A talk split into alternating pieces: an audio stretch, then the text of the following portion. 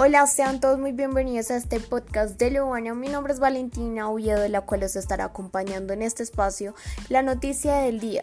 Se trata sobre los premios HAT, que en Colombia generó un gran impacto en las nominaciones de los premios 2021. Se asegura que en Colombia ha sido uno de los países con mayor nominación en la sexta edición. Quienes tuvieron mayor reconocimiento fueron los artistas Carol G y Camilo dentro del género pop, los cuales superaron a varios artistas de reconocimiento como lo son Gracie Rendón y Sebastián Yatra, entre otros. Muchas gracias por haberme escuchado. Recuerden, esto es Luana.